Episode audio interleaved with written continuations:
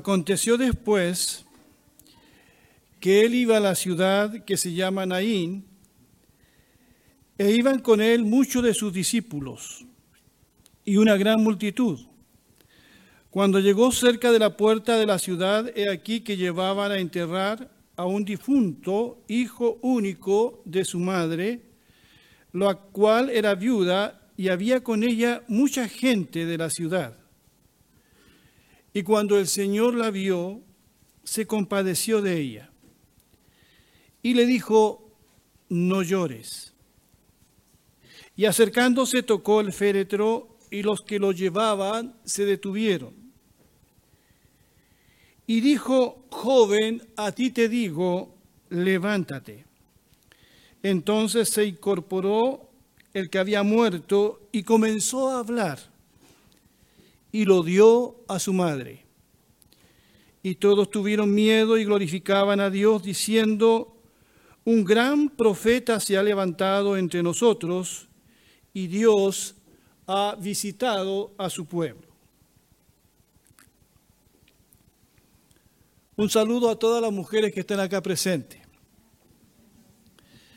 Quiero destacar en esta mañana la compasión de Jesús por una mujer atribulada. Así como tuvo compasión de Anita, también compasión de esta mujer. Leemos en el Evangelio que el Señor Jesús tuvo compasión de muchas, muchas mujeres. Recuerdo a la mujer de Samaria, ¿se acuerdan? Una mujer que por los hombres había sido mirada como un objeto sexual y no había encontrado a nadie que la amara realmente, de verdad. Y se encontró con el Señor Jesús. El Señor tuvo compasión de esa mujer a la que le dijo, si tú bebieras del agua de este pozo volverás a tener sed, pero si bebes del agua que yo te daré no tendrás sed jamás. Al contrario, serás una fuente de agua viva que salte para vida eterna. Esa mujer de la que cantábamos delante, esa mujer que tocó también el borde de Jesús después de sufrir 12 años de hemorragia. Jesús tuvo compasión de esa mujer, la sana y la salva. Otra mujer que encontramos fue esa mujer que intercede por su hija atormentada por un demonio, una mujer que era extranjera. Y Jesús se compadece de ella y de su hija. La mujer que unge sus pies en el hogar de Simón, el fariseo. Jesús mira a esa mujer, perdona sus pecados. En fin, muchas mujeres encontramos en el Evangelio que se encuentran con el Señor Jesucristo. La mujer que se sienta, María, a escuchar la palabra del Señor. En fin, en una cultura machista en que la mujer no era valorada, ni siquiera contaba en un censo, porque cuando el Señor hace milagro, por ejemplo, de alimentar a esa multitud hambrienta, solamente contaron a quienes, a los hombres, las mujeres ni contaban. Y Jesús en esa cultura machista reivindica, restaura y defiende a la mujer como ser humano y como mujer. Por eso muchas mujeres, dice Lucas 8, que fueron discípulas de Jesucristo. Muchas. No solo Magdalena y la otra María, sino muchas, dice el Evangelio, que seguían a Jesús y le servían de sus bienes. Jesucristo no desoye la voz y el clamor de la mujer, Él entiende realmente su situación, su dolor y es movido a la compasión. Y más aún si esa mujer, como en este caso, es una mujer viuda, es una mujer que está sola. Su esposo falleció dejándola muy desprotegida. Tenemos el caso de muchas mujeres solas en este tiempo.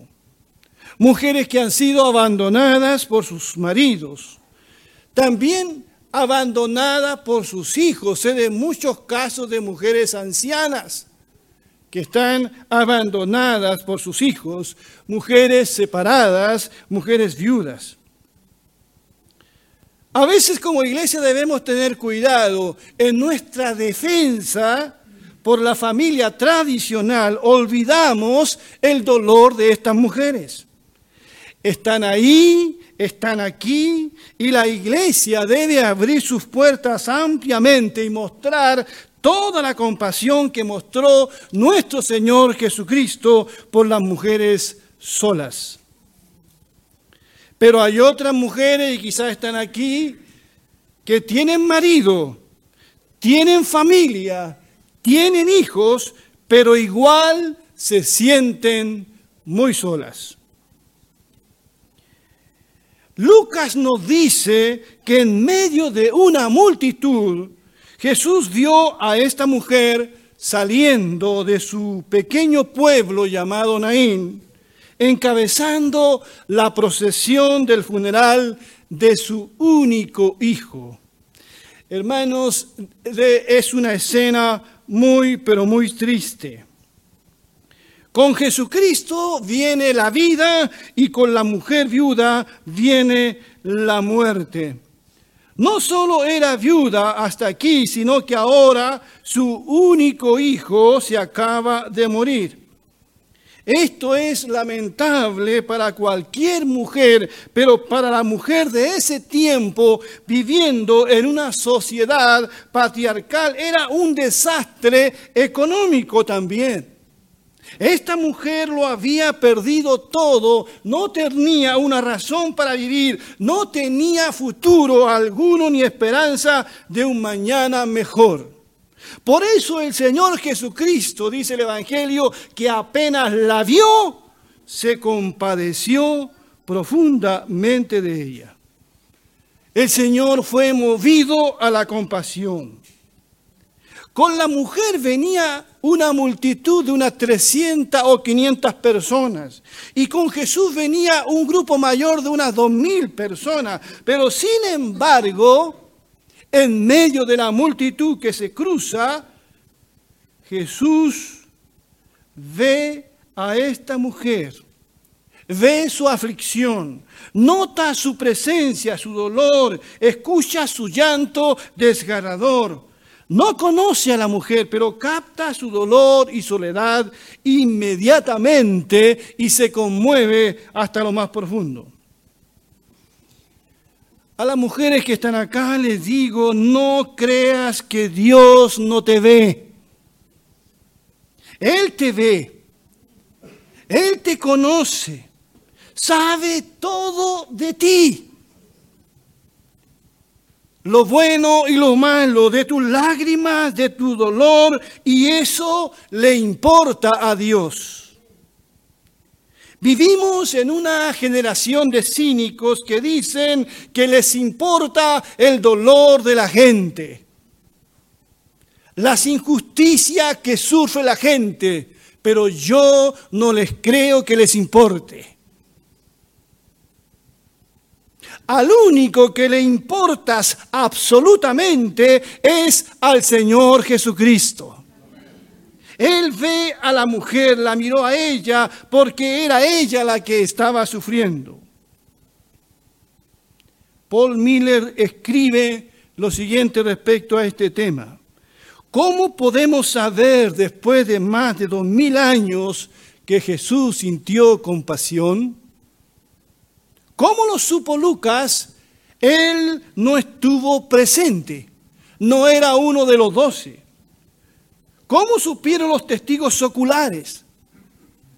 Eso significa que la compasión de Jesús tiene que haber sido muy evidente. Posiblemente sus ojos se llenaron de lágrimas. No sé, pero fue evidente. Pero la compasión de Jesús no es un sentimiento barato que nos pudiese provocar tristeza, pero que al final todo sigue igual. No. El Señor ve, se acerca, le habla, va mucho más allá, o sea, la compasión de Jesús lo lleva a actuar, a hacer algo. Su reacción es inmediata. El Señor le dice, no llores, porque Jesús no puede ver a una madre llorando y necesita intervenir. Se acercó lo suficiente y le dijo, no llores. La mujer posiblemente sabe quién es Jesús. Naín estaba muy cerca de Nazaret. Pero es interesante que esta mujer no le pide nada a Jesús. No es ella la que se acerca como otras mujeres a suplicar la ayuda y la compasión de Jesús. No, es Jesús el que se acerca a ella. Posiblemente ella se siente indigna de acercarse a Jesús. Posiblemente siente culpa. ¿Qué he hecho para que me pasen estas cosas a mí? ¿Por qué Jesús le dice, no llores? ¿Es que acaso Jesús es insensible? ¿Acaso no es bueno permitir que los que sufren lloren. Cuando Jesús fue a la tumba de Lázaro, al ver a todos llorando, la Biblia dice que él también se conmovió en su espíritu y lloró con ellos. La Biblia dice, lloren con los que lloran, pero acá le dice a la mujer, no llores, porque Jesús sabe lo que va a hacer, porque Él es la resurrección y la vida. ¿Por qué llorar si viene la resurrección? Por eso los cristianos lloran, pero no lloran como aquellos, dice la Biblia, que no tienen, que no tienen esperanza. Yo no le podría decir, no me atrevería a decirle a alguien que sufre una pena tan grande como esta mujer, sabes, no llores.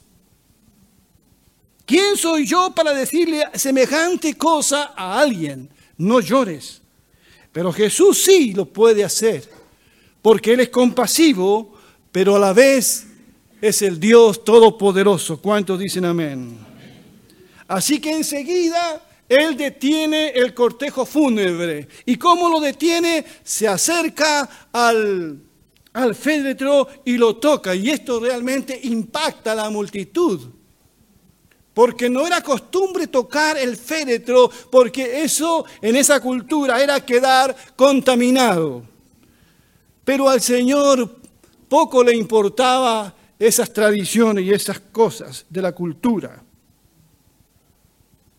Y Paul Miller dice lo siguiente, Jesús es tan poderoso, dice, que no necesita maximizar sus acciones.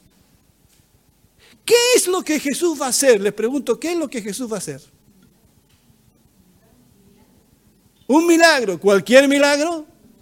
¿Qué es lo que va a hacer? Resucitar a una persona. Pero ¿cómo lo hace el Señor? Lo hace humildemente. Minimiza su acción, porque Jesucristo no tiene nada que demostrar o probar. Jesús no necesita llamar la atención sobre sí mismo, no hace alarde de lo que va a hacer, no se saca la chaqueta y la tira. No dice te vas a caer y te vas a caer.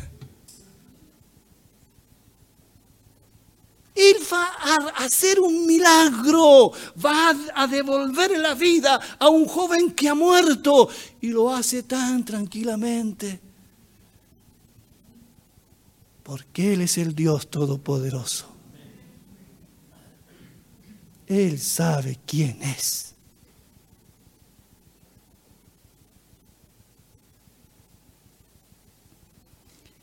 Y dice el Evangelio que Jesús le habla al joven, ni siquiera le grita, le habla. Porque Él es la resurrección y la vida. Joven, a ti te digo, levántate. Y el joven vuelve a la vida. Después del milagro seguramente la gente se enfoca en el joven. Dice la Biblia que éste comienza a hablar. Empiezan a decir, Jesús es un gran profeta, Dios nos ha visitado de nuevo. Pero Jesús está pensando todavía en esa mujer. Dice que toma al joven y se lo entrega a su madre. Porque para Jesús, esta mujer es lo más importante en ese momento.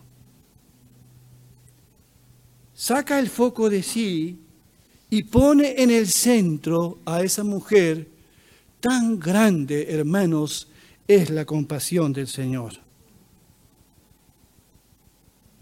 Alguien dijo, ¿por qué Jesús no predica un sermón evangelístico aprovechando que está frente a una tremenda multitud? Se ha ganado la atención de la gente con el milagro. Pero Jesús no hace ningún llamado a la gente a seguirlo a Él. ¿Quién nos dice eso? Dice un autor. Jesús se centra tanto en los demás cuando ama que no piensa en sí mismo. Y esto me llamó la atención. Jesús no utiliza el milagro para atraer la atención sobre sí mismo. Él no utiliza a la mujer para su propio beneficio. Jesús no hace proselitismo aquí. Él realmente ama de verdad y no utiliza a la mujer. ¿Me entienden?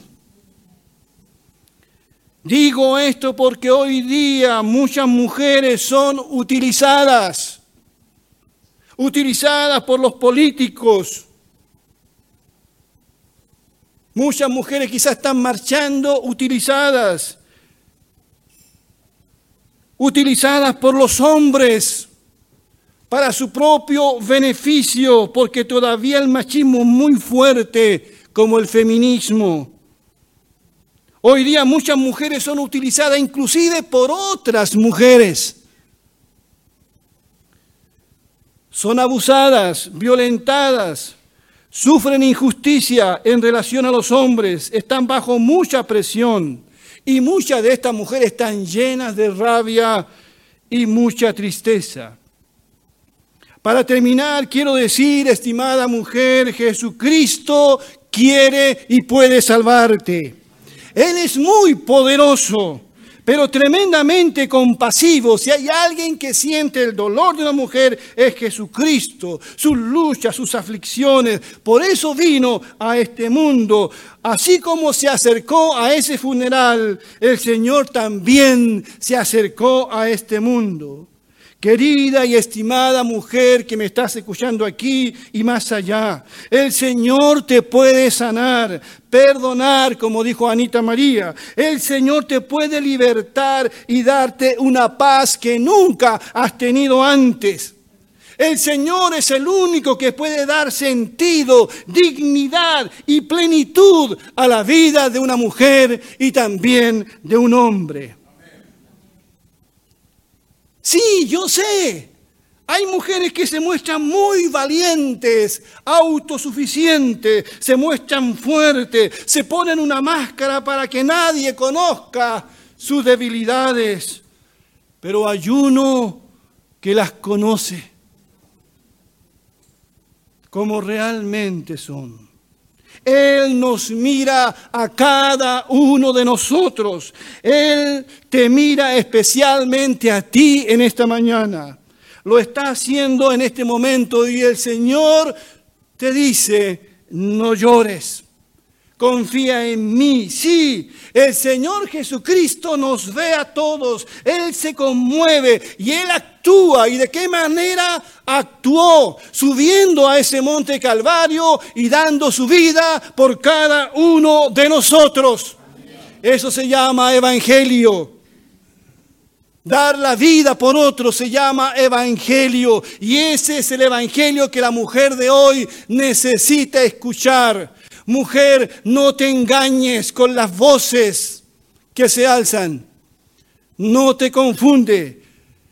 Mira al Señor y cree en la palabra de Dios, porque solo aquí está tu liberación, tu redención. Bendito sea el nombre del Señor. Vamos a ponernos de pie, por favor.